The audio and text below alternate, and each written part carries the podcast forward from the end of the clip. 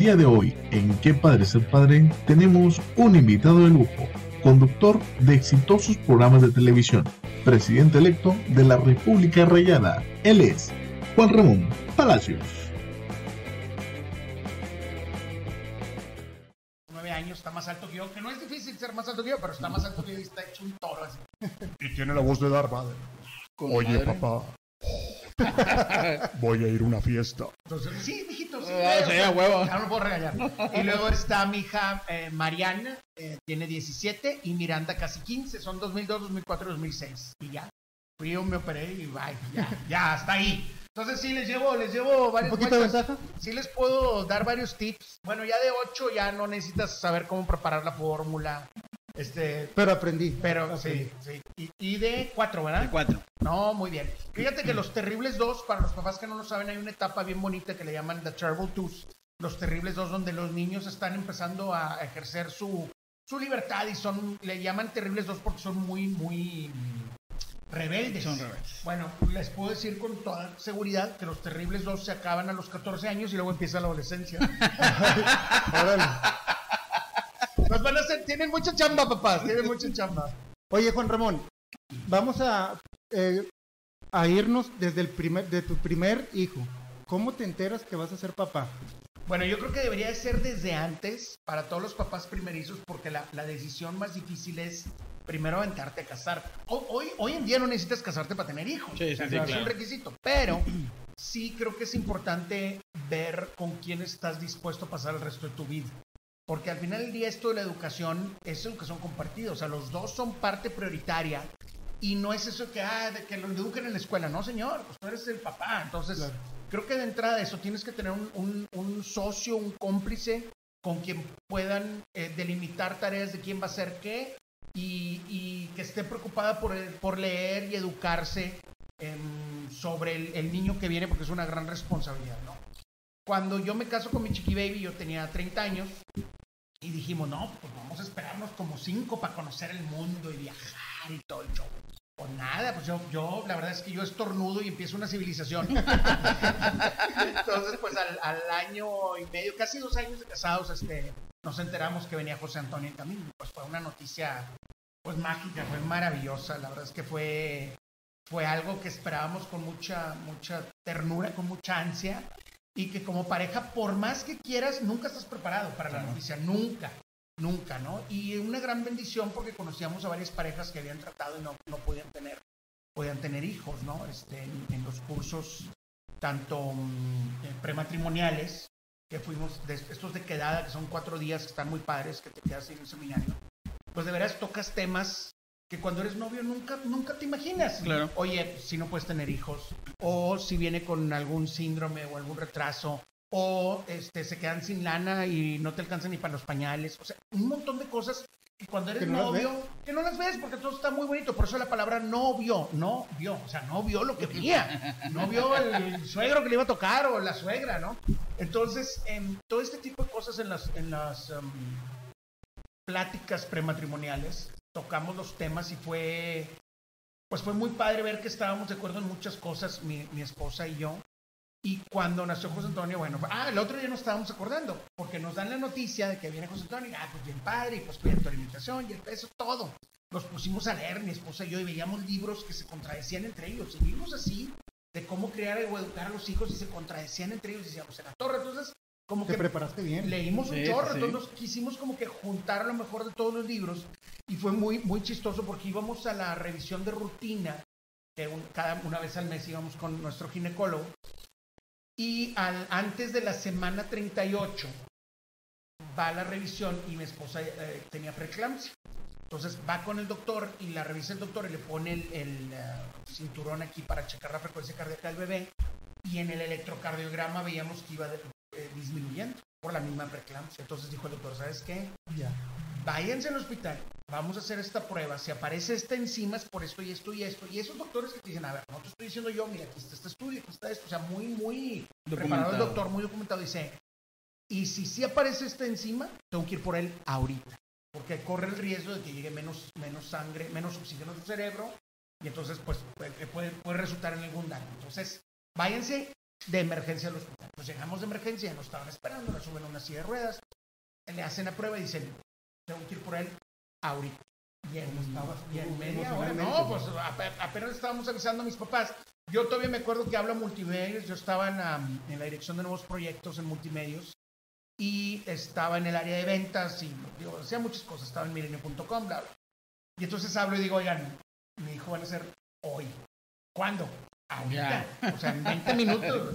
No, pues dale, ¿verdad? Este, que te vaya bien, ¿no? Y la verdad es que Multimedia es siempre una empresa muy progresista en ese sentido, que, que no nada más le dan eh, días de maternidad a, a las mujeres, sino también a los hombres. Entonces, pues yo feliz de poder ayudar lo más que pudiera ahí con mi mujer. Llegamos al hospital y el doctor dice, ahorita. Y pues nace el monstruito de 58 centímetros, pesando 3,900. Madre. Y como le faltaba un día para la semana 38, dice prematuro. Entonces en el acta de nacimiento dice que mi bebé nació prematuro, pero era un Más grande que, Monstruo, que no. muchos, ¿no? precioso el ¿Te condenado. entraste a, ahí al Sí, por supuesto, porque en No. los, en los, en los cursos, tomamos cursos eh, psicoprofilácticos con Poli y Eli, que son muy famosas. Y es decir, a ver, papá, tú exige que tienes que entrar, exige. Porque es lo más cómodo para los hospitales. No, no, ahí espérenos afuera, güey, esto no te compete. A ver, no, señor, es mi esposa y tengo que estar ahí. Y la verdad es que nunca me ha dado miedo ni fobia ni nada ver sangre, pero no me gusta ver fierro. O sea, cuando ver un, ve- veo Grey's Anatomy o veo cualquier programa de estos médicos y veo así que, que el cuerpo abierto con tubos así, Sí. ¡ah! me duelen las rodillas, o sea, bien raro, me da un así un tingui así bien raro, como, como, no sé si viste la película de, de El Everest, que hay una toma Ah, así sí. abierta y se ve la pared hacia abajo y dices, güey, si este cae, este vato cae, cae en Nepal o cae en China, ¿no? Y te dan cosquillas debajo de los pies. Bueno, así me, me pasa cuando veo operaciones. Entonces imagínate que, que pues, era- tuvo que ser cesárea, necesaria, urgente, y empiezan a abrir a, a mi esposa, y en eso nada más veo donde entran las pinzas y hace... Y yo me empecé a marear y el anestesiólogo, no, güey, a ver, siéntate aquí, güey. Entonces, esto no es lo tuyo, ¿no? Entonces ya le di la mano a mi esposa, estaba ahí con ella, y ya nace José Antonio, Bueno, pero ¿quién estaba con quién? ¿Tú con tu esposo o tu esposo contigo? Pues, mi tipita. Me decía, "Eh, güey, neta, te vas a desmayar, güey, por favor. Este, y fue algo increíble, maravilloso ver esta vida entre, entre dos personas creamos un, organismo nuevo, tan independiente, tan inteligente, tan, tan físicamente capaz, tan coordinado. O sea, fue, pues fue magia para nosotros desde bebé. Siempre en- los ojos. Oye, en el cunero se levantaba y el doctor decía, Güey, eso no lo hacen hasta como el tercer o cuarto mes. José Antonio haciendo una grafita así volteando para, ver- para ver quién me viene a ver. O sea, de bebé, o sea, increíble. O sea, fue, fue mágico el, el nacimiento de nuestros hijos y siempre yo había querido tener dos, como Tatiana y yo, que nada más somos dos, hasta donde mi papá nos ha dicho somos dos. Y- pero mi esposa viene de familia grande y ella quería cuatro. Entonces dijimos, mira, volado. ¿No? Que sea lo que uno Dios quiera. Que sea lo que Dios quiera. Este, si cae el tercero, bendito, qué bendición, pero si no se da, pues ya no se da. Y por sí, pues, estornudó en un plato. y, y teníamos miedo de pegarle a los sextillizos porque no volvió ahí mucho, mucho índice, índice de. Y, y no, no por, porque es una bendición, sino porque, güey, seis colegiaturas de técnico. Ay, al chingazo. Tienen pecados, güey, porque si no, que escuela de numerito, ahora que los mantenga el gobierno. ¿Cómo te avisó tu esposa? Estábamos en un crucero, fuimos, no me acuerdo a dónde, nada más me acuerdo que era mar, y estábamos en la terraza y estábamos platicando y me da una hoja. Y yo la abro y dice, felicidades, vas a ser papá en un dibujito. No, no, nunca se me va a olvidar. Y, nos, y tengo la foto, nos tomamos, no se acostumbraban las selfies porque no había, o sea, sí había celulares en las cámaras porque pues desde la Palm Pilot había, pero grababan en un formato que era punto .3GG, Sí. que era de muy baja calidad, era 320 por 280 y muy pixeleado. Entonces, este, como quiera nos tomamos con el celular, pero teníamos una cámara Olympus que me habían regalado mis papás para la luna de miel y con esa nos tomamos una selfie y esa foto pues la tesoro, O sea, que fue cuando nos enteramos que Pionero de selfies. No, porque la primera selfie se tomó en 1859. una Ah, pero así. aquí, aquí en México. Se la tomó en el espejo, ¿no? Y hay una muy buena, por cierto, Paul McCartney, que también Ah, se toma sí. con una Hasselblad en el espejo, una, una selfie. Este, pero así de detenida, así para que salir los tres, pues digo, digo, o sea, Esperanza, mi hijo, José Antonio, este, y yo, ¿no? Salimos de ahí en la selfie y, y la verdad es que traigo una cara y una sonrisa que me cambió la vida. Yo creo que a cualquiera que sea papá, porque es muy diferente ser papá y ser padre, ¿eh? Ojo, Claro, sí. Ojo, papá, cualquier medio puñetín que tenga medio conocimiento de física cuántica y de, y de jugar billar, ¿verdad? De tres de, de- de taco bandos. la ocho en la esquina. O sea, cualquier puñetín puede ser papá, pero padre, el que cría, el que nutre, el que, que educa, eh, ese es más complicado. Eso sí es más difícil. Y desde el principio yo le decía a mi esposa, aunque no me lo pidas, quiero estar siempre a la hora de la comida.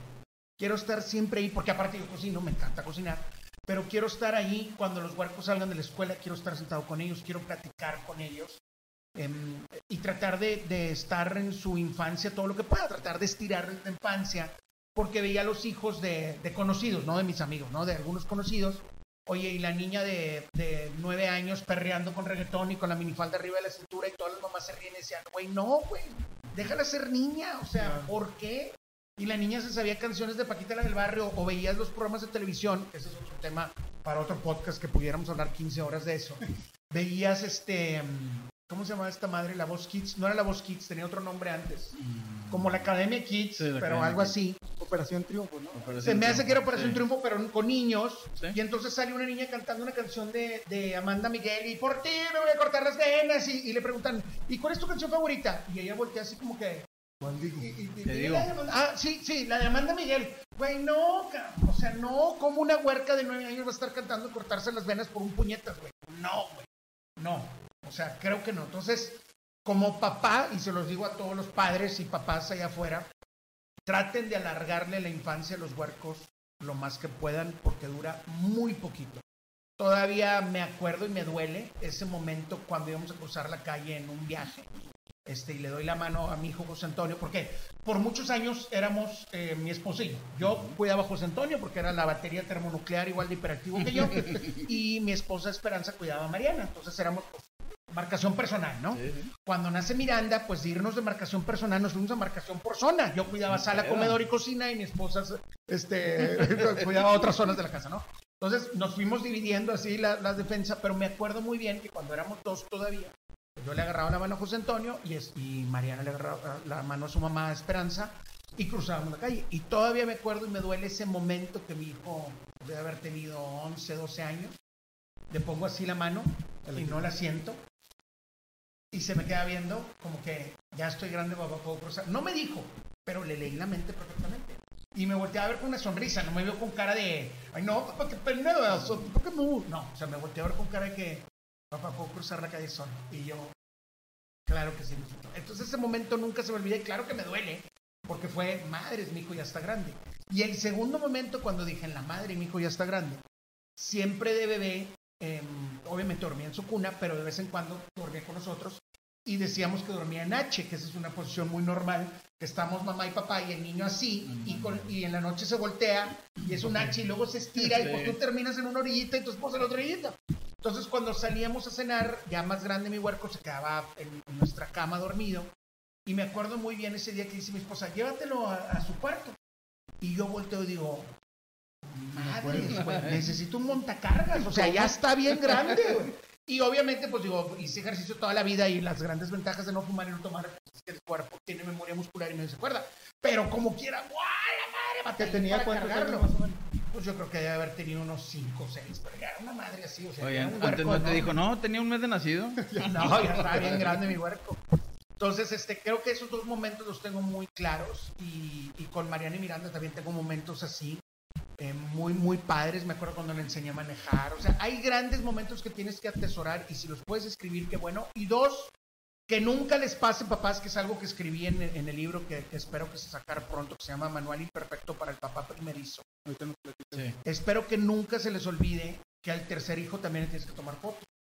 Porque siempre el primero tiene un álbum así, Ah, bueno. y en su primer pasito, su primer diente, y la primera vez que rayó la madre a la vecina, y el primer balón que voló por la barda, o sea, pero ya, o sea, el, el primer niño, imagínate que el primer niño tosía, José Antonio tosía, y le hablábamos al pediatra. Ah, bueno. a las 3 de la mañana, es que tosió. Una vez, dos, tres, no, nada más una. Ah, bueno, no me hables, clic, habla el teléfono.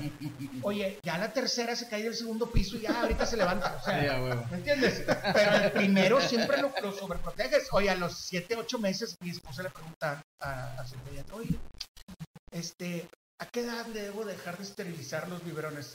¿Cómo que güey? Era el primer mes, güey. Tiene que agarrar defensas. Y nosotros todavía hasta el séptimo, octavo mes, todavía esterilizándole todo, ¿no? Hasta los 15 años. ¿no? Entonces, pues nomás, ya en la tercera se caía el chupón y "Mm, ya, no, Oye, ¿alguna travesura que te acuerdes de tu hijo? no, hombre, muchas, muchas. Una que te haya dejado así marcado de que, ay, cabrón, ¿cómo puedo hacer esto? Em, me acuerdo que cuando le daba gripa, eh, José Antonio le, le teníamos que dar em, con esterimar. Ah, porque para esto me aprendí todas las medicinas de memoria. ¿eh? ¿Eh? Este, le dábamos así con el esterimar en la nariz y luego tantito afrin más lo que se tenía que tomar. Pero le chocaba el, el afrin en la nariz. Entonces de repente, ¿y dónde está el? Y Lo afrin. Adentro del agujero del subwoofer Ah, del huevo. 5.1 de la tele. Ahí estaba metido. Sí, donde no quería. Donde no quería, pero ya andaba en andador, o sea, tenía ocho meses, siete, ocho meses, y el cuerpo dijo, mi madre, iba y lo escondía. Y luego una vez estaba muy callado, estaba mi esposo y yo viendo una serie un sábado, y bien callado yo, y no oía las rueditas, no las oía yo. "Ah, Este güey". Oye, Llegamos y había sacado todo el papel del baño, estaba feliz en el andador, sacando todo el Juegue. Juegue y luego me acuerdo también, eh, Mariana y José Antonio, muy bebés, este, los metíamos a bañar en una tinita y de repente empezamos a oír. Y yo, ah, chis, se está tirando el agua. Y fuimos.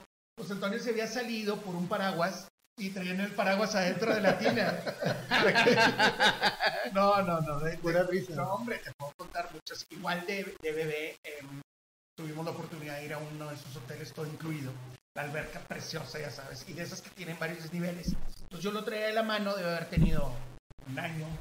Por- ah, porque José Antonio corrió. A los nueve meses corrió, no caminó, corrió al huerto. Dice mi mamá que igual que yo, ¿verdad? Pero yo no me acuerdo. Y entonces venía, yo lo traía de la mano y venía y me decía, no, papá, yo camino, papá. Entonces ya venía, porque nunca habló como aquí, bebé, ñe, ñe, ñe, ñe, nunca. Siempre habló perfecto. Y esa es otra cosa que les quiero decir, papás. Nunca les hablen a sus hijos como si fueran retrasados mentales, ni dejen que las tías o los primos o los doctores les hablen así. "Ay, que yo nunca, porque te no. Y voltea el niño y dice. Padre mío de mi corazón, ¿qué- esta persona iletrada, ¿a qué se refiere, no? Entonces. Entonces, nunca, de- nunca les hablen así, porque imagínate, hay, sea, hay presidentes que hablan así ahorita, entonces no les hablen así, por favor. Entonces, traten de hablarles bonito a los niños y, y, eh, siempre fomentenles el léxico. Mi esposa, siempre que íbamos de viaje en el carro, hablábamos de las capitales de los países y paralelepípedo, torrinolaringolo, o sea, lo mismo que mis papás o los papás de ella no- nos educaban. Eh, canten mucho, rían mucho, diviértanse mucho, ¿no? Y, y bueno, te digo, esa vez íbamos caminando así de la mano y me dice, yo papá, yo camino solo, ok, tú caminas solo. Y en eso, plum, que se hunde. Y se me queda viendo así, y yo lo veía perfecto, estaba muy, o sea, la, la- la alberca perfecta. Y entonces ya le empezó a hacer así, ya lo, ya lo agarré, ya lo saqué. Pero ni creas que asustado, porque si tú como papá te asustas, de que, Le pasas el susto. Ah, exactamente, entonces el niño inmediatamente relaciona, ah, esto mal, ¿me entiendes? Entonces, digo, no es fácil ser papá, pero es la mejor experiencia del mundo. Hay tres cosas que, que dicen que uno debe hacer antes de morir. Una es casarte, evidentemente, porque cada una de las células de tu cuerpo, su fin último es compartir la información que ha acumulado por historia, por genética, por, por eones y, y familia, ¿no? Casarte. Em, Plantar un ¿Sembrar árbol. ¿Escribir un libro? no, Bueno, eso es- no, era, eso no era casarte, tirarte de paracaídas y plantar un árbol. Así es. Entonces, te, falta- te tienes que tirar de paracaídas. La sensación de volar es maravillosa. ¿El bungee cuenta? No, no es lo mismo. No, No, no, la caída ¿Tú ya libre, güey. Sí, yo ¿Todas? 27 veces antes de casarme. Ya me casé y ya no me dejaron saltar. Igual tuvimos que vender las motos. Pero en parte tiene razón. Primero el seguro. Porque ya casado, el seguro aumenta la prima. Sí. Y si estás en deportes de alto riesgo, macas, papá. Sí. Y luego, si encima tienes alto triglicérido, colesterol, el azúcar, maca, se eleva el triple la prima. Entonces, aguas, háganlo por la economía de su familia. Es preferible usar ese dinero para irte de vacaciones y generar memorias y recuerdos a estárselo pagando al seguro porque tienes 20 kilos de más. Claro. Pero ese es otro tema para otro podcast de otras tres horas. Oye, Oye, no, yo primero. La pregunta que siempre les hago a todos los No, invitados. el niño no es mío. Ya sé que están No, no, no, no, rumores, no. pero no, no es mío. no. Me imagino que cambiaste pañales. Sí, muchos. Es que yo tengo una gran ventaja. Yo tengo el tabique desviado desde kinder. No hueles. No tengo olfato. Así es. O sea, Tengo, tú conociste el COVID desde. Uf, uf, desde hace mucho. Oye, la primera vez que regresamos al estadio, digo, ah, caray, la coca light no me sabe nada y los nachos no huelen. Pésimo servicio en el estadio y todos corrieron. No, pues, bueno. O sea, percibo ciertas frecuencias. O sea, sí hay, eh, yo, lo, yo lo relaciono como el, como el oído de los delfines, ¿no? Eh, sí percibo ciertas frecuencias en olores, pero hay cosas que si no me pego en la nariz no las huelo. Y entonces, independientemente que oliera feo o no el pañal, es mi hijo, güey. Y no le voy a dejar la carga toda a su mamá. ¿Por qué?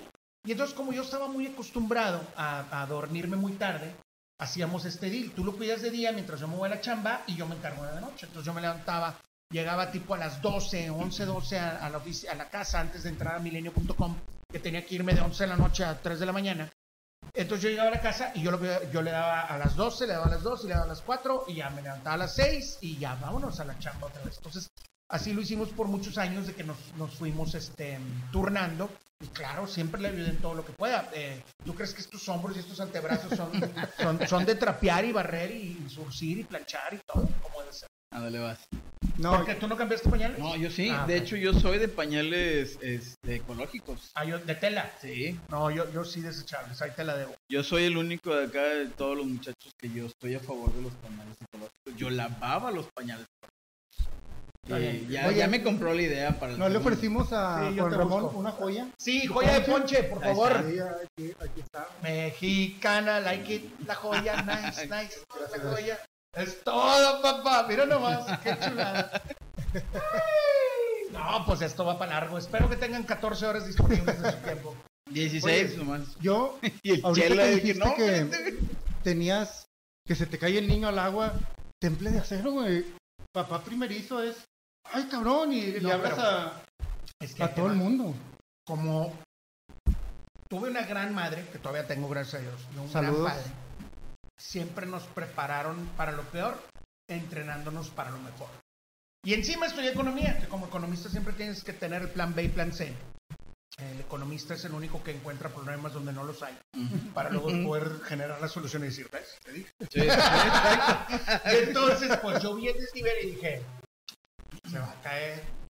Pero lo dejas, se va a caer. Y sí, ¿Cuántos años tenía? Mm, como Nueve uno. meses, dijo, ¿no? Sí, nueve meses, diez meses, un- ya caminaba. Este, antes del año, antes del año. Pero me acuerdo clarísimo esos ojotes y los cachetotes y me quedaba viendo como que, ¿qué pasó? Y ya lo levanté. Y de que ah, mi papá no hizo bronca, yo tampoco voy a hacer bronca. Salgo. Y, a- y, a- y obviamente a- desde muy bebé le enseñamos a nadar. Es muy independiente por lo que platicas. Sí, mucho, mucho, muy independiente. Mis tres hijos, gracias a Dios, son muy, muy independientes. ¿Cuánto se lleva cada uno?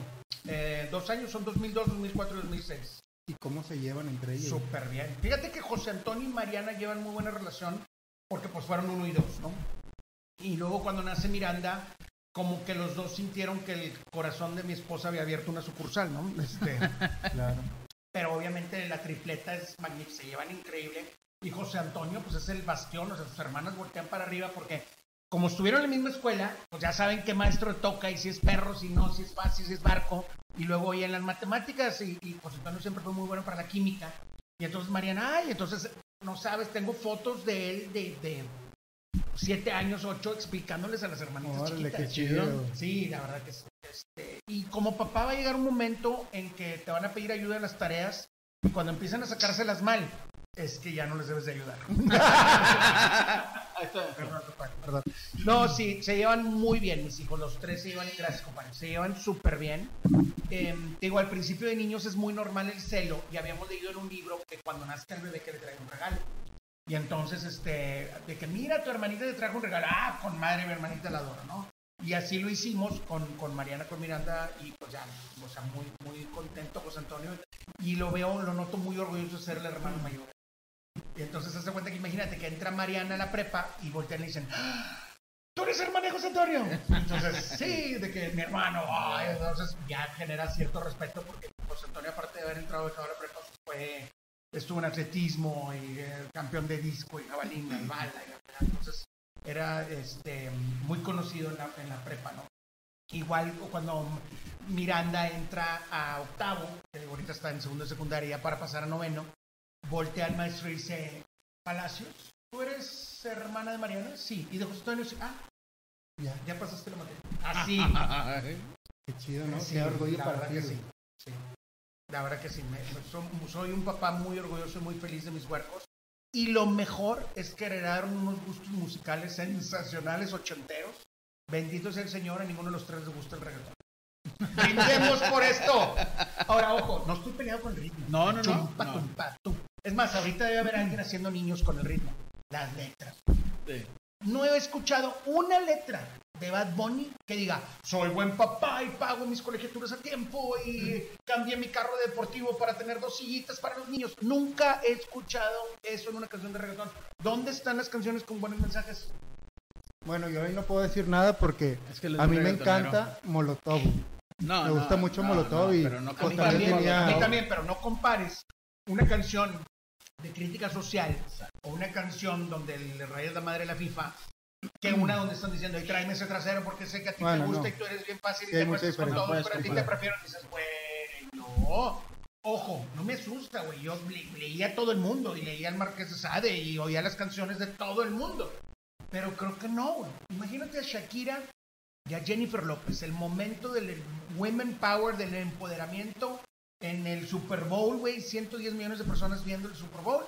Y ellas hablando que sí, arriba las mujeres, y no sé qué, ah, no necesitamos a nadie. Y en eso, y con ustedes, Bad Bunny, tráeme ese trasero, mamita, que porque sé que te gusta. Güey, no tenía ni a qué chingados invitarnos. Y luego todavía va y llora. Es que no me dieron el premio al mejor compositor. ¡No mames!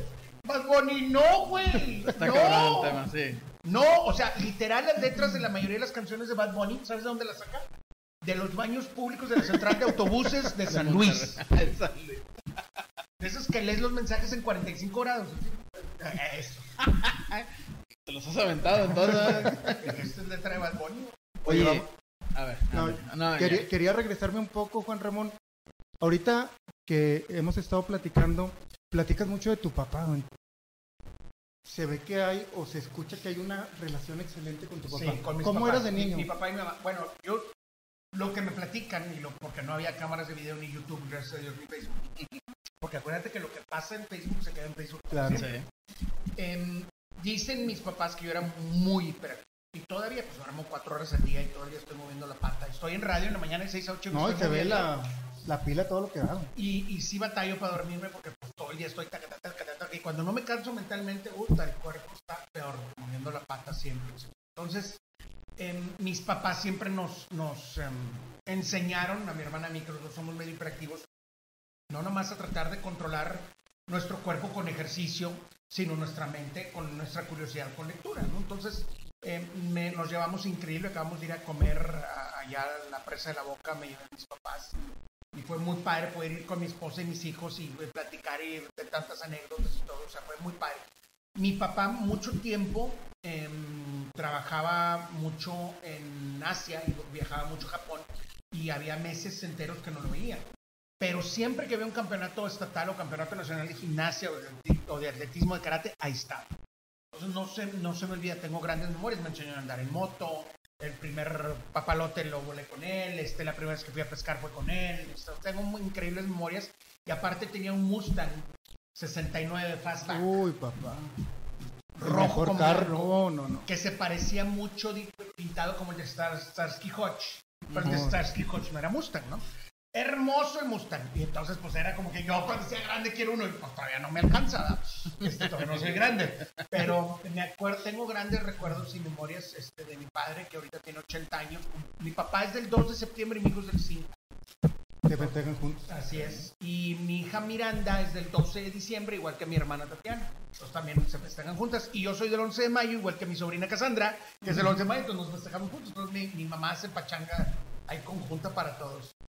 Y entonces digo, llevo una excelente relación. em, la mayoría de los grandes consejos que aprendí en mi vida y de las oportunidades que tomé fue por, por los consejos que mi papá me dio. Y él me decía, mira, tu abuelo era militar, tu abuelo fue presidente de la Suprema Corte de Justicia, fue un abogado increíblemente respetado por presidentes y fue procurador en Nuevo León y en Puebla. O sea, a su memoria, por su memoria, tú no puedes ni decir una mentira, ni hacer una tranza, ni robarte un lápiz, ni... Y tienes que entender que él también fue educado por militares, entonces estamos tratando de romper ciclos y patrones Entonces, eh, mi papá hablaba mucho conmigo de eso. ¿no? ¿Era muy estricto tu papá o era...? Sí, era, era muy, muy estricto. Eh, pero ya que nació Cassandra, ya que se hizo abuelo, bueno, pan de Dios. Igual le pasó a- al doctor Alfredo Sandoval Musi, el gran perro Sandoval del TEC, que nos daba econometría y nos daba eh, eh, microeconomía 2. Era un perro, perro, perro. Es el único güey de un salón de 19 tronó 18. Así te lo pongo. perro, canijo. Nomás nació su primera hija. Nombre ¿Su Titanic. Hija? De él, hija, Titanic. Ya barco y lo que quiera, ya pasaba todo. así, dices, ¿por qué conmigo no puedes? Pero bueno, esa es otra historia. Saludos a todos mis maestros de economía. ¿Algún recuerdo que tengas en específico de tu papá? Decías, te enseñó a andar en bici, estaba contigo en, en las competencias de gimnasia, pero así un, un recuerdo puntual. Fíjate, no, tengo muchos, muchos. Eh, cuando mi abuelo vivía, que en paz descanse mis abuelos, eh, mi, mi mamá nena y, y mi abuelito Ramón, siempre íbamos los domingos a casa de mis abuelos. Y me acuerdo mucho que cuando yo iba a entrar a carrera, yo les enseñé el, el- pues, en la prepa del TECA y en la primera generación de la bicultural nos hicieron varias pruebas de aptitudes. Y decía, güey, pues lo que quieres lo vas a hacer bien, menos a lo mejor doctor. Porque no tengo broncas en abrir a alguien y ver sangre, no Pero son los tubos. tubos. Eh. ¡Ay! No, bueno, ¿no? Doctor Frankenstein, así no me sale. Y entonces, este, me dice medicina, no. Entonces, estábamos en una comida y cuando mi abuelo hablaba, todos callaban. Todos en la mesa, todos. El, El respeto. impresionante. ese respeto.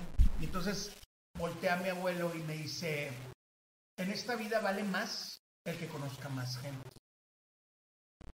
Entonces, lo que quieras estudiar. Y mi papá, no, en esta vida vale más el que sabe más. Tienes que estudiar economía.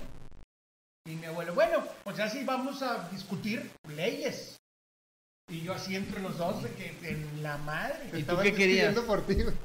Yo quería ser bailarina de ballet. No, no sé, o sea, yo no sabía, güey, pues tenía 18 años, estaba bien puñetes. Digo, no digo que ahorita no esté, pero estaba más, ¿no? O sea, no sabía. Entonces, por tratar de darle gustos a los dos, eh, me inscribo en economía. Estando en la fila, güey, ya para decidirme, me inscribo en economía. Y mi abuelo me dice, oye, ve y busca al doctor Salinas. Yo no sabía que estaban peleados. Pero cuando voy con él, me dice, ah, no, no, el nieto del ministro, estás becado. Entonces, traté por dos años de llevar secretamente, porque nadie sabía, entre comillas, porque luego me enteré que el doctor Salinas le, re- le- le reportaba a mi abuelo cómo iba. Este, pero llega un momento que no puedes, porque el TEC estaba hasta acá y la, la otra escuela estaba hasta el centro, que ahorita ya, ya se cambiaron al, al- allá para ¿Qué otra Santa escuela? Catarina, en la libre de derecho. La libre de derecho. Y fue bien difícil, bien difícil las dos. Y ya cuando entré a cuarto semestre dije, me da mucha pena, pero pues me voy por.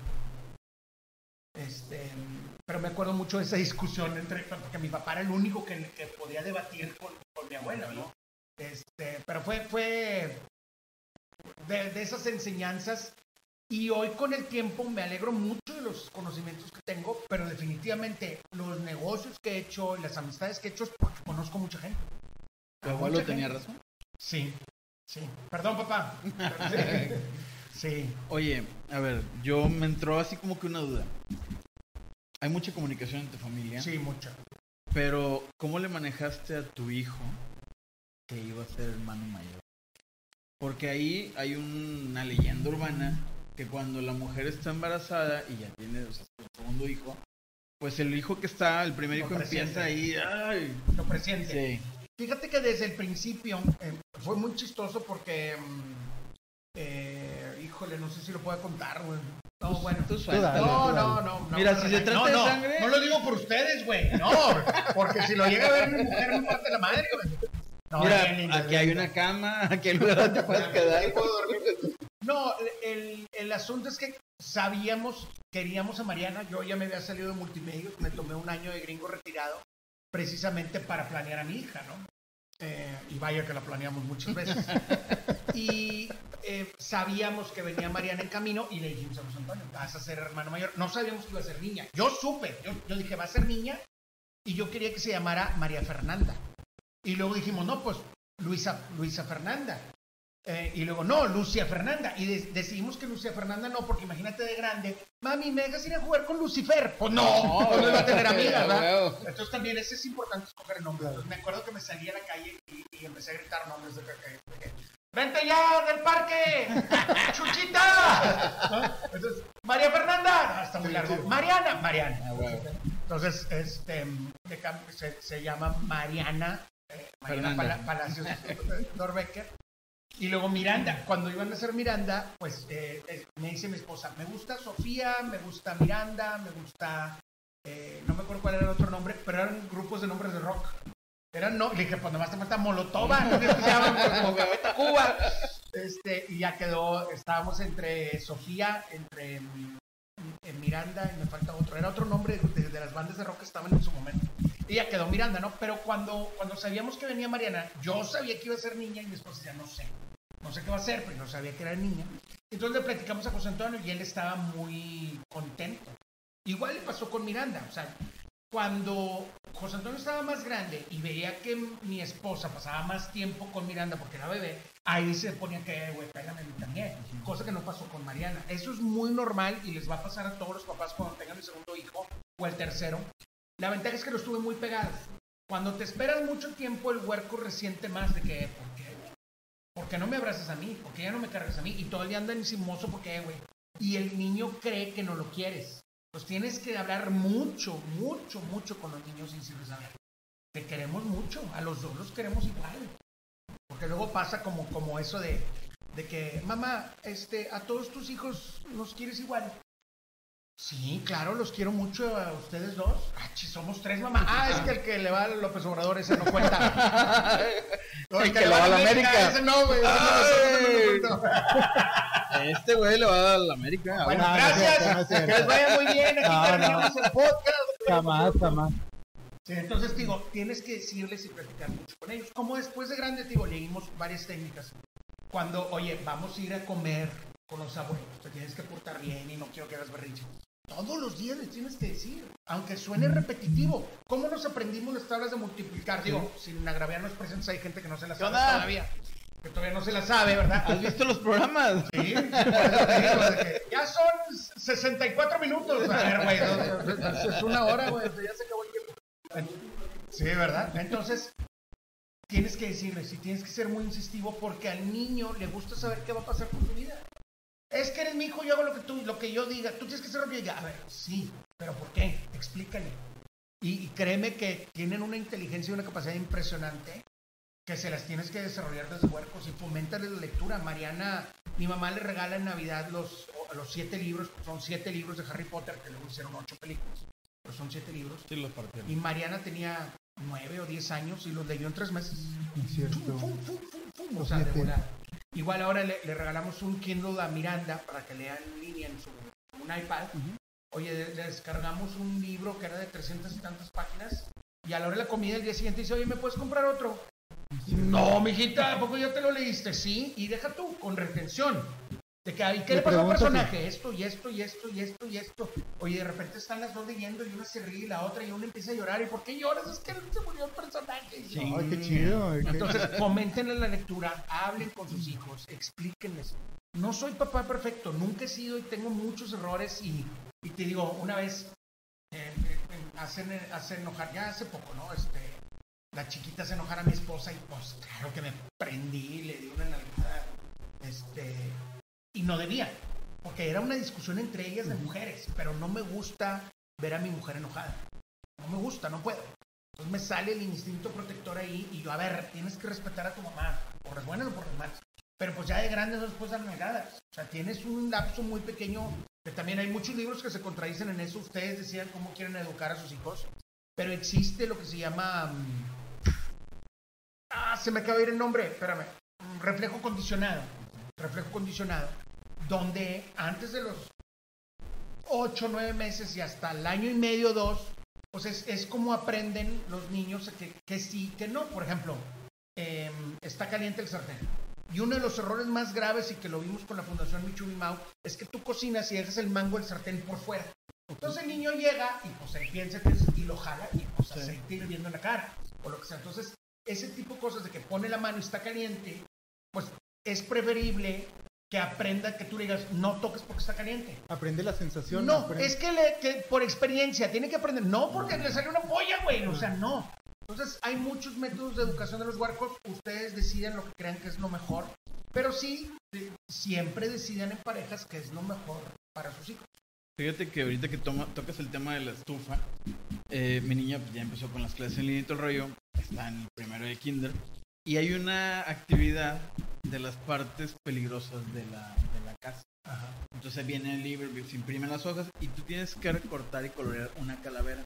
Y le tienes que decir a la niña, a ver, dime tú dónde crees que es peligrosa la casa para ti. Mi niña fue y la puso en las escaleras y fue y puso las, la- las- ¿Por qué? Porque yo le dije, a ver, ven, mira, aquí hay aceite, bla, bla, bla, está caliente. No, que no sé qué. Le dije, mira, acabo de prender la mecha, tócala, va a estar caliente. Ni la tocó nomás. Que es peligroso, papá. Vale, ahí se para allá. Y a les, a les- le digo a mi esposa, me da mucha risa porque se pone así en el marco de la puerta. Papá, no sé qué. Y yo, sí, ahí está. Ajá. Papá, papá, papá. Ahí voy, espérame. Es que no puedo entrar porque es peligroso. Y dije, o sea, o sea, no te acerques tanto, no me estás gritando, acércate, ponte acá de este lado. Pero eh, sí es cierto lo que dices, o sea, hay for- muchas formas de enseñar y ahorita el- el- la educación, alguna educación, está siendo muy beneficioso para ellos. Y fíjate, digo, me- yo vengo de esta generación donde obedecías a tus padres a toda costa. Con los ojos nada más. Sí, papá me volteaba a ver y yo sabía Ya. que era wax on, wax Vámonos, off y sí, dos capas de cera en el carro, ¿no? Este, para la gente que no sabe, busca un Karate Kid. Ah, bueno. Y entonces, em, de repente me acuerdo de mi huerco, tengo una foto de él hermoso, con su chupón año y medio, una playera azul así, y está parado así como que, ¿qué, güey. Tenía año y medio, güey, o sea, el cuerpo y Entonces, cuadrado. te- te- me daba risa y le tomé la foto, ¿no? Es preciosa la foto. Te empiezan a desafiar porque quieren ver hasta dónde sí, dónde no. Es normal. Te están midiendo y todo el tiempo te están midiendo. Hay un método que se llama método de Fulber para que el niño deje de llorar. Y es muy cruel, güey. Hay gente que está en contra de eso. O sea, traes al niño en brazos y ya lo puestas en su punto y empieza a llorar. Entonces el método de Fulber lo que dice es, te vas y te regresas a los 10 segundos. Y lo vuelves a cargar, ya que se calma, lo vuelves a cargar. Y obviamente cuando te vayas va a empezar a llorar otra vez porque te quiere tener cerca.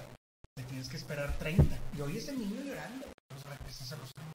Y luego al minuto, y luego a los 3, luego a los 5, luego a los 9, hasta que el niño ya vuelve y dice, "Ah, ya no va a venir este güey. Bueno, me duermo. Ay, no. Pero como papá es desgarrador, lo, lo es, y dices, no, no pasa nada que duerma con nosotros. güey". Este, pero sí tiene que entender que ese es su cuarto, ese es su cama, ese es su lugar de él, no importa dónde sea, ese es su, su lugar, y que tú como papás tienes que tener el tuyo. Y la otra que también nos decían mucho es que no lo cargues porque es en Brasilia.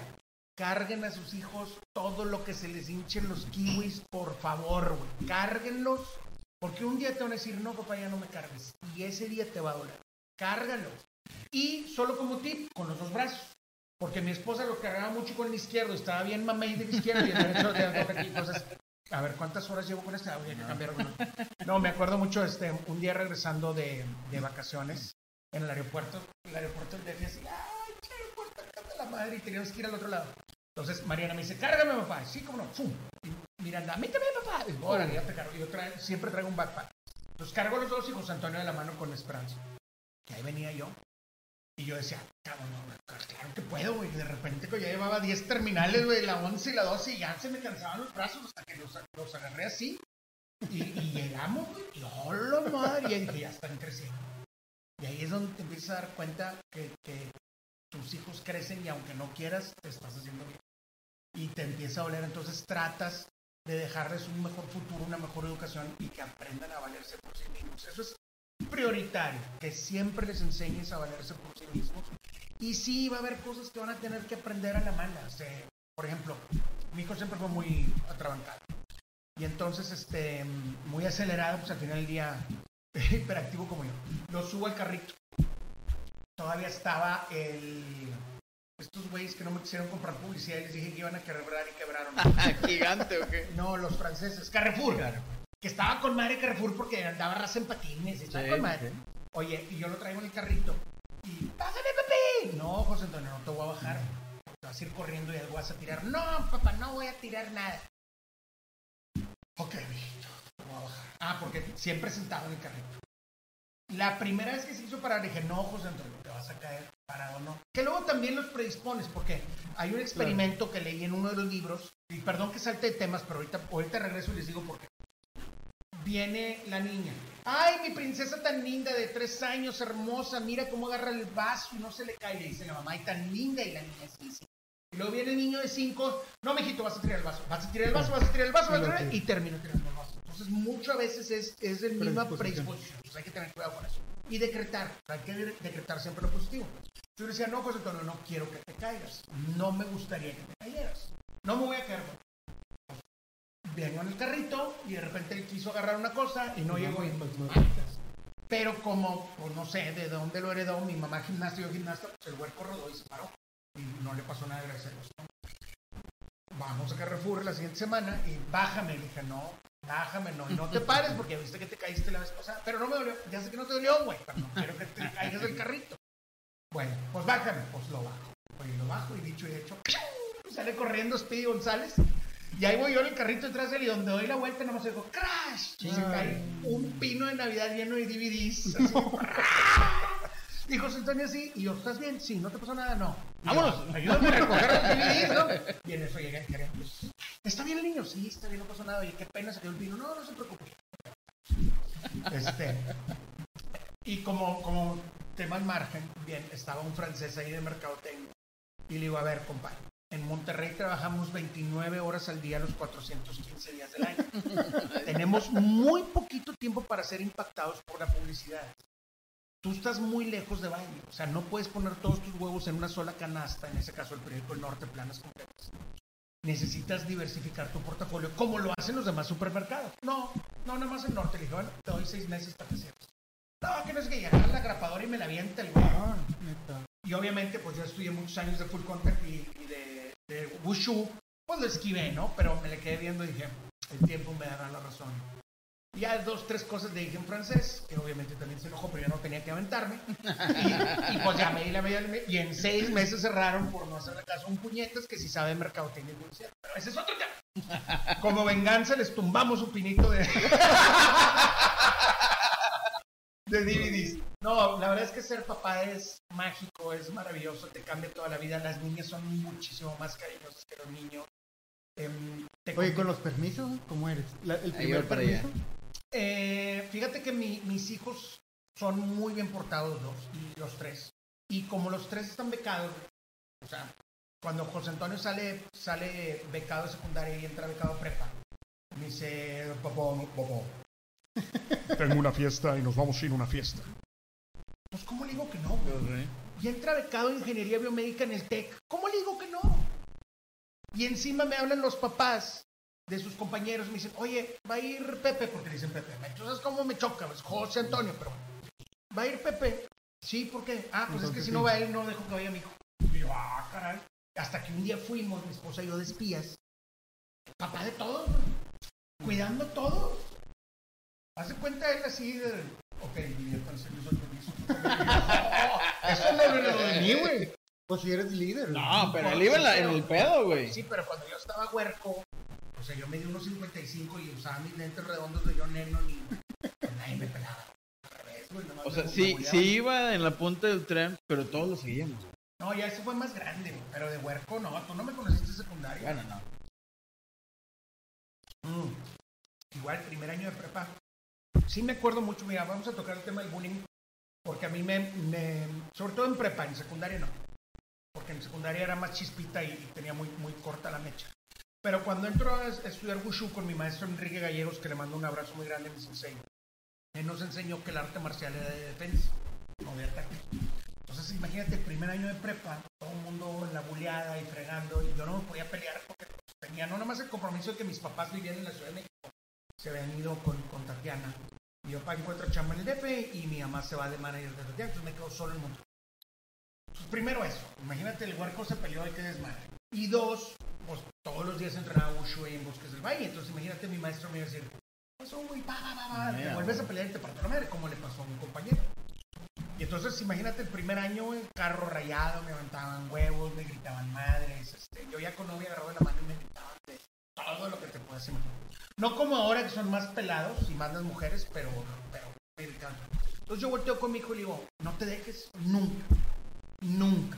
Más vale que le des un buen madrazo a tiempo y, y porque el fuerte es fuerte hasta que el débil se lo permite. Porque yo el primer año era aguantar, Hasta que un día troné y hola, pues, se les apareció el demonio de Tasmania. ¿Qué pasó ese día? Puede dar de historia, pero un güey de los Fresi Rockers, le decíamos Fresi Rockers porque sus LPs de, de metal pesado, este, Sepultura, Anthrax, por, por decirte, este, Carcas, los compraban en Europa. Papi. Entonces eran Fresi Rockers. Entonces, pero pues todos estos güeyes estaban así y yo pues, era el taponcillo ahí de la prepa. Y, pero nadie sabía que yo había sido campeón nacional de gimnasia y que ya entrenaba Wushu. Entonces un día se me pone el brinco y veníamos subiendo, yo venía bajando las escaleras enojado por una tontería de un examen de inglés de tercer semestre de prepa. Y este güey venía subiendo y me dice, quítate pendejo, o algo así. Que no se acostumbraban tanto a las maldiciones, ¿no? Y yo, que no me voy a quitar, güey, tú. Y aparte yo venía de malas porque me había puesto un 50 mi maestra que nunca me había sacado. Entonces me dice, quítate, maricón, no te quito. Y le dije, mira, si fuera maricón no hubieras nacido de entrada, ¿no? y si me empujas, se te va a aparecer Santa Claus. No, que quítate puñetas. Le dije, güey, vas a empujar y te va a cargar el payasónico. Probablemente pompo más que regalito, pero uno, pero uno de los payasónicos se lo iba a cargar.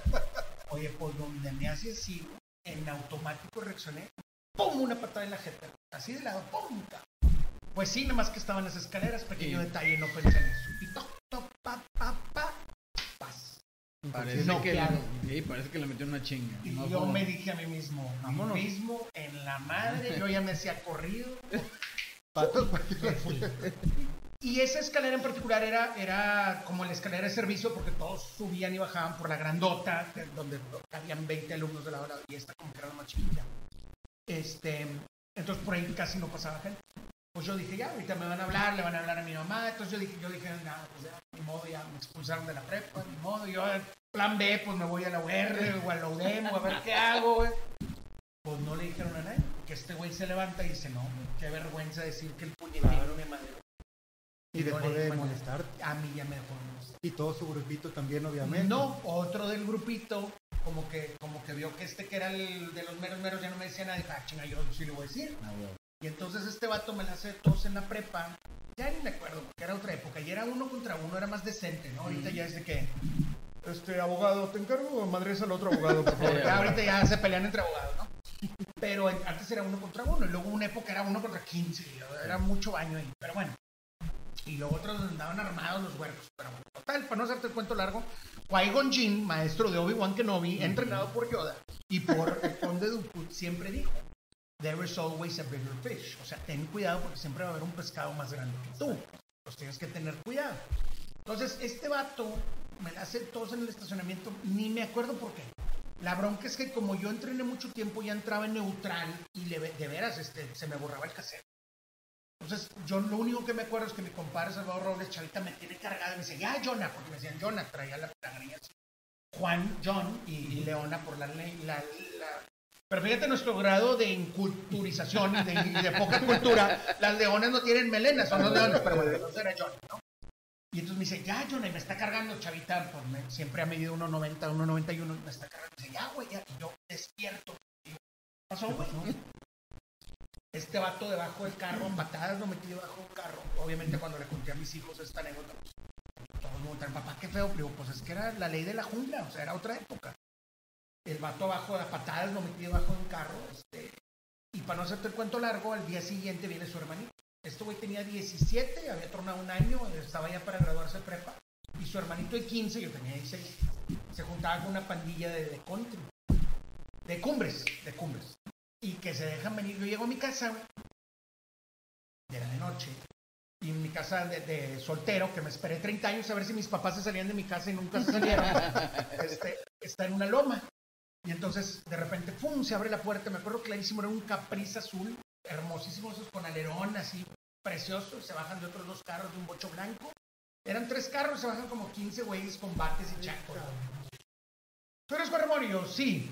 Pues soy hermano de Chuchuy, güey. ¿Quién es ese güey? No, te vas a madrear. Pues la neta, yo no sabía quién era, güey. Pues no, no, no.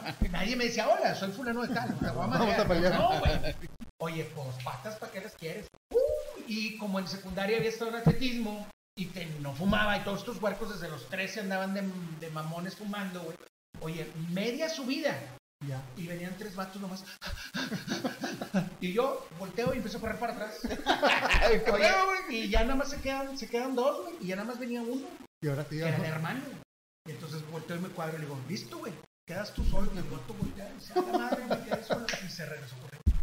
Pero luego en un baile, güey, me, quisieron apañar entre varios, pero yo venía con mis amigos, entonces hizo una- un círculo, ¿no? Uno contra uno. Ah, es Y la bronca es que pedo, sí, güey. Cuando te madreabas con un vato, te mandaban un paro. Ya que Sí. lo madreabas, te mandaban un paro. Es que madreas a este güey, pues ahora este güey.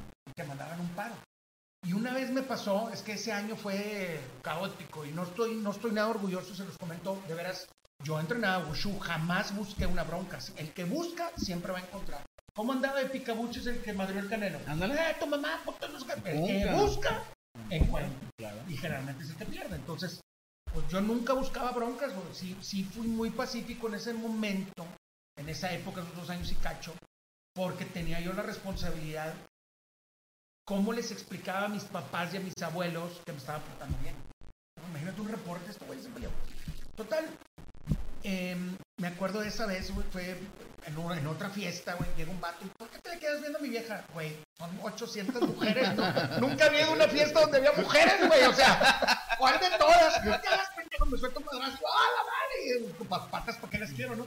Oye, pues nos salimos y ya fuera que, no, uno contra uno.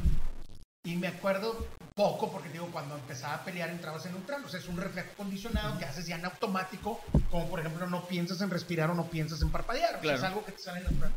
Entonces, este, nos agarramos a madrazos y para no hacerte cuento largo, llega a su casa, lo llevan sus amigos y el papá, ¿quién te madreó? Ay, saca la pistola, ¿quién fue? No, espérame. Pues este, Juan Ramón Palacios. Y el papá dice, ¿qué?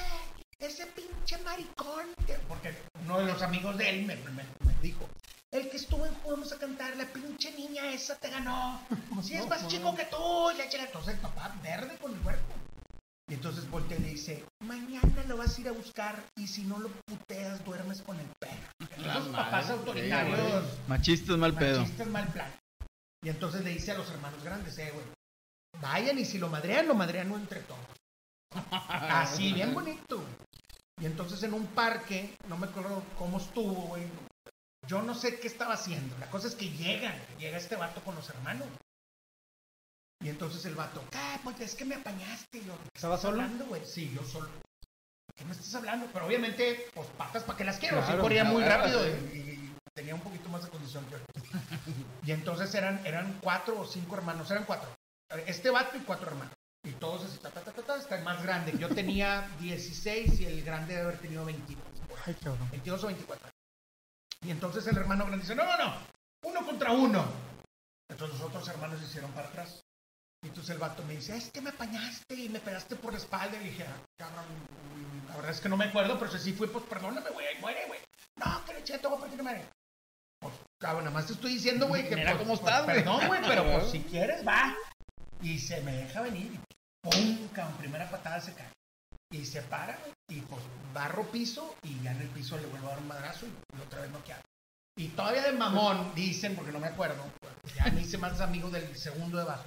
Él dice, güey, tú todavía de mamón, güey, ya con mi hermano tirado en el piso, te cuadras y güey, te dices, ¿quién sigue? No, pues yo no me acuerdo, güey.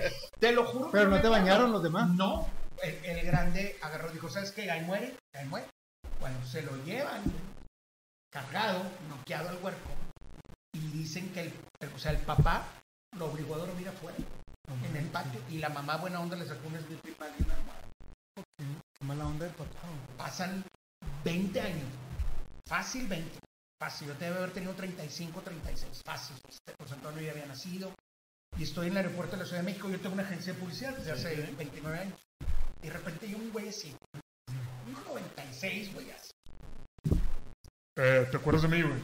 Y yo, ah, hola, ¿cómo estás? Juan Ramón Palacio. No, güey. Y siempre me presento para que me digan su nombre. Sí, claro. ¿No te acuerdas de mí, güey? Y dije, no, perdóname, pero no. Este, no, está bien. Nomás quería disculparme contigo porque este, cometí muchos errores en mi adolescencia y, y tenía de pendiente disculparme. Y yo, ah, cabrón, pues no me acuerdo. Sí, es que una vez nos peleamos y, y yo... Y me pues, partiste fueron- la madre. Fueron 217 peleas en un año. Este, porque teníamos que llevar una agenda en la preparatoria cultural y, y ahí ponían... las- Ah, literal. Literal. De lo que haces en tu vida. Nada fuerza. Este, para una clase de redacción avanzada. Y entonces, este, literal las conté, por ahí me encontré, ahora que nos cambiamos de casa, encontré la, la libreta. Digo, son cosas de las que no estoy orgulloso, pero te digo, las, se las tengo que contar porque esto fue lo que le tuve que transmitir a mi hijo, ¿no?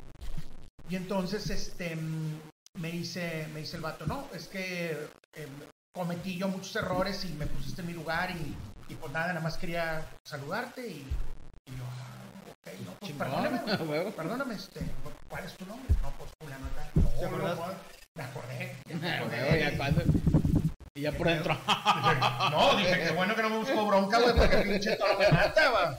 Este, y, y como eso me pasaron dos veces más, luego me topé otro vato este, que tampoco me acordaba de él hasta como a los seis meses, pues estaba yo así dormido y de repente, ay, era la papa. En- en- le decían la papa en la prepa. De esas broncas, pero te, te lo pongo un antecedente porque la primera vez que mi hijo verdaderamente se queja del bullying, estaba en las clases de gimnasia y tenía ocho años o nueve por ahí. Este, y llega y me dice, es que los que están en el gimnasio, ¿y quiénes son? Pues son más grandes que yo, de 11 y 12. Y en esa edad, güey, ahorita un año, eh, ¿no? Pero de huerco, pues Sí. entre 9 y 11 y 12, Sí, pues, mucha mucha, diferencia. diferencia. Este, en estatura, en peso y lo que tú quieras. ¿no? Y entonces lo estaban molestando. Y siempre que lo iba a recoger yo a la gimnasia, me decía, es que estos hijos de su digo, pégale. No, es que la vez que le tiré una pata a uno de ellos, el profesor me regañó a mí, en lugar de regañar al huerco. Y ya le dijiste al profesor, me he cansado de decirle al profesor, oye, me está molestando el niño y no dice nada. Entonces dije, pues no le pegues en las piernas, güey, pégale en la nariz, suelta un madrazo. Este, y entonces mi hijo, por, porque sabía lo fuerte que era él, no quería, este, a lo mejor, no sé, sale, sale del gimnasio, no quiere ser violento, viene llorando y me dice, es que papá me están molestando. Pues, Ay, sí, me prendo, porque que te toquen un hijo, compadre, o sea. Entonces, me pongo verde y empiezo a perder, se me nubla un poco la razón y dije, y luego, entonces volteo y entonces digo, ¿quién es el que está molestando a mi hijo?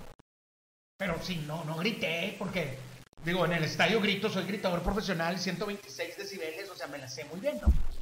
¿Quién está molestando a mi hijo? No, nadie, nadie está molestando. Y en eso brinca mamá. ¿Qué? Que se pongan uno contra uno, eh, son del vuelo. Digo, sí, nada más que mi hijo tiene ocho. Y, ellos son tres.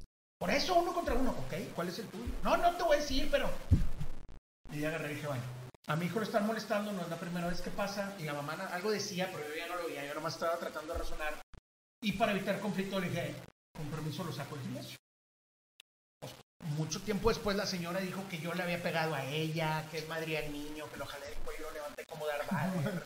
Así, este. Y, y la verdad es que me habla la, la del gimnasio y ¿qué pasó? Le dije, mira, pasó esto y esto y esto y esto. Ahí tienes cuatro cámaras de seguridad. Velas. Porque desafortunadamente es un, es un error obsesivo compulsivo que tengo. Cada vez que entro a un lugar, lo primero que hago es ver si hay cámaras y dos, si están chuecos los cuadros. Porque no puedo, me, me genera un conflicto ver cuadros chuecos así de que... se me- sí, sí, sí. o sea, un síndrome obsesivo compulsivo triste. Pero bueno, eh, igual las faltas de ortografía. Por años en el aeropuerto había un anuncio de, de carta blanca que decía cómo te fue. ¿Te acuerdas? ¿Cómo te fue cuando llegabas? Y no tenía acento en la O. ¿Cómo? ¿Cómo te fue? Y yo llegaba con mi Sharpie y le ponía la O, porque siempre me genera un conflicto. Bueno, entonces le digo a la, a la directora de la escuela, le dije, ¿sabes qué? Me da mucha pena, voy a sacar a mi huerco porque mi hijo me dice que le dijo 20 veces al maestro que estos niños grandes lo estaban molestando. Y tu maestro no hizo nada, y tú como directora tampoco. Ahí tienes cuatro cámaras de seguridad, revisa. Es que la señora dice que agarraste el huerco y lo cachetaste fijada. Entrené seis años de Wushu, nueve de full contact. O sea, con- no me voy a meter con un niño de 11 de entrada. Y dos, si lo hubiera cacheteado, ahí lo dejo noqueado. Aunque sea de revés o de derecha, ahí lo dejas noqueado. Tiene 11 años. Este, checa tus cámaras. Y si veis que yo hice algo inapropiado, háblame inmediatamente y afrontaré con todo el gusto del mundo las consecuencias. No, Juan Ramón, tienes razón, ya lo revisamos. Juan. Pues sí, pero la señora se quedó con esa idea, que ya después nos hicimos amigos, ¿no? Pero la señora se quedó con esa idea y yo no sabía que era esposa de un amigo mío.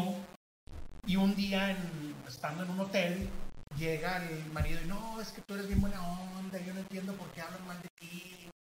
Chinga, ¿quién habla mal de mí? Pues mucha gente, hermano, pero me vale madre, es normal, ¿no? Así pues, yo, yo lo relacioné como había gente que le caía mal Chabelo o le caía mal Raúl Velasco, que en paz descanse. Que le cae mal en la América. como a mí que me caí mal en la América, digo, pues hay gente que le cae mal, no pasa nada. Pero me empieza a decir, es que tú golpeaste a mi hijo. Y yo, "Pues, ¿cuándo? Pues no tiene edad para ser de los de la prepa, güey.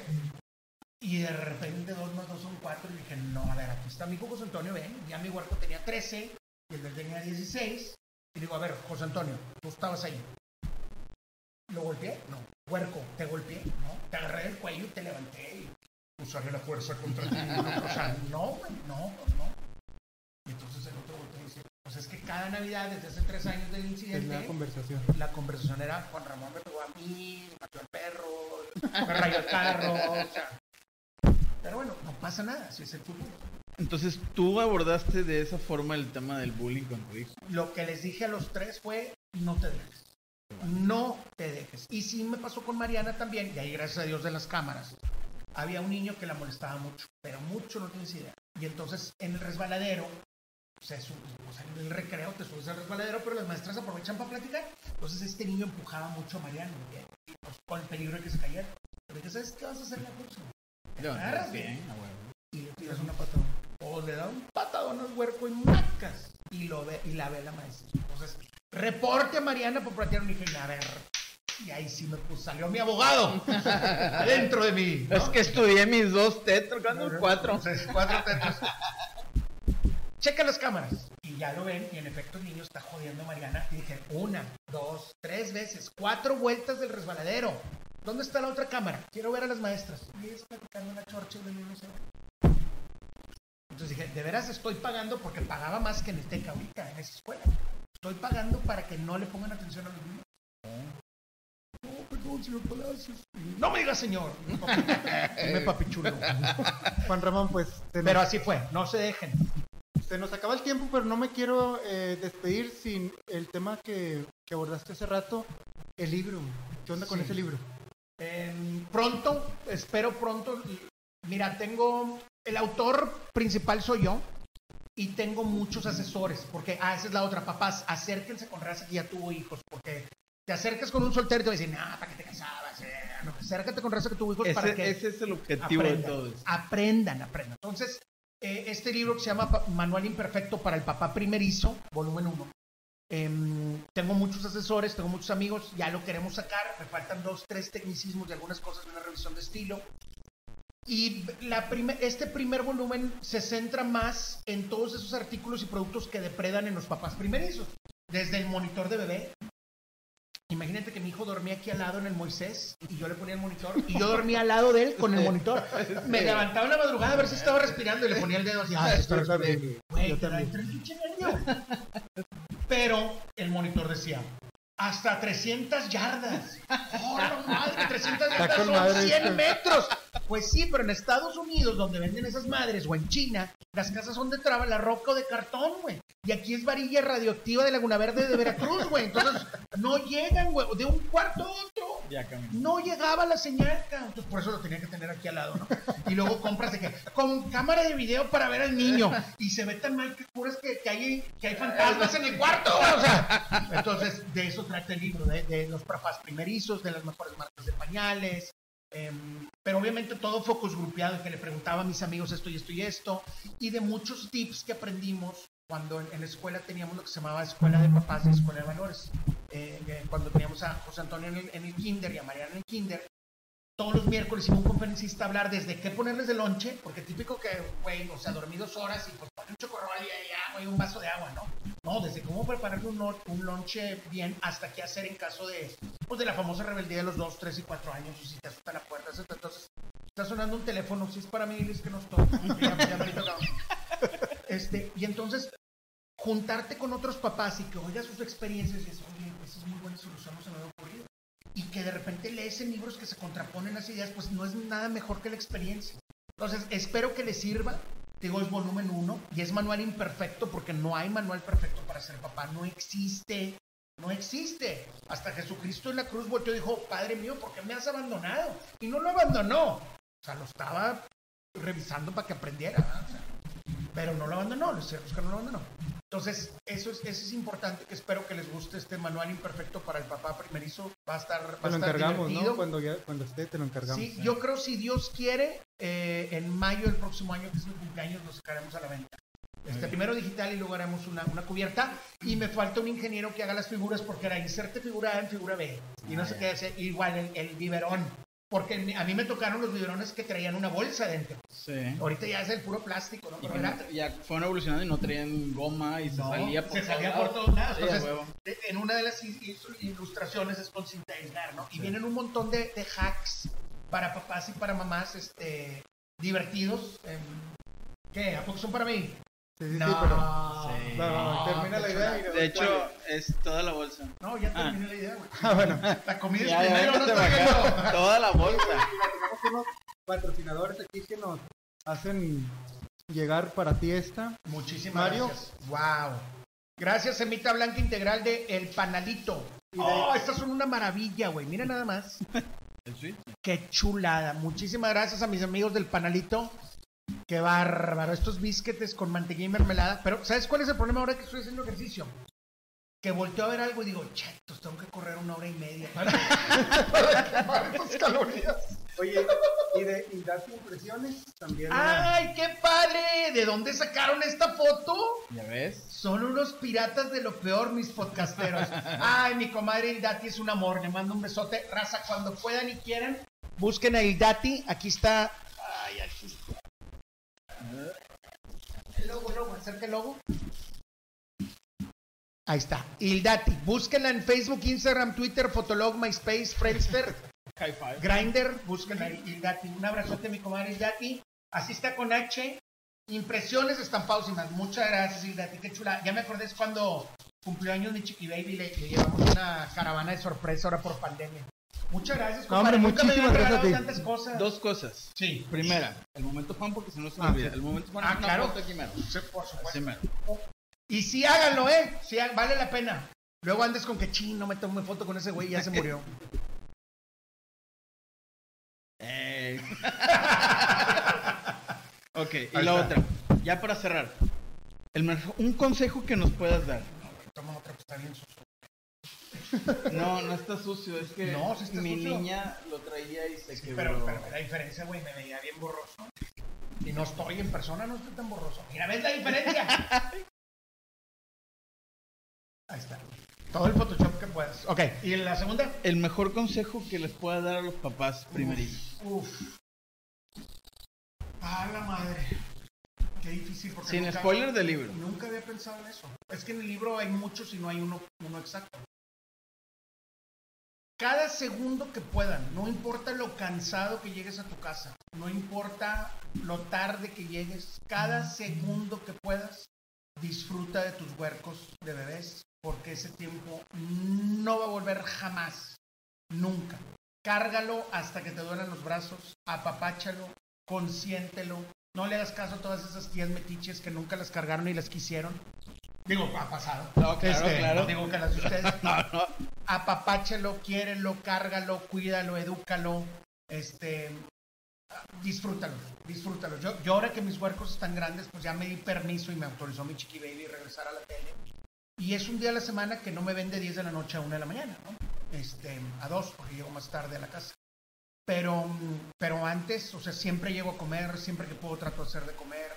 Disfrútenlos, platiquen y hablen. Va a haber una etapa en la adolescencia de los huercos de que, "Ay, sí, o sea, es normal porque a nosotros nos pasó. No importa. Paciencia y Dios se los va a, este, a, a recompensar. Y acuérdate siempre de esto. Tus hijos, por eso los tienes que tratar muy bien. Tus hijos son los que van a escoger tu asilo de ancianos.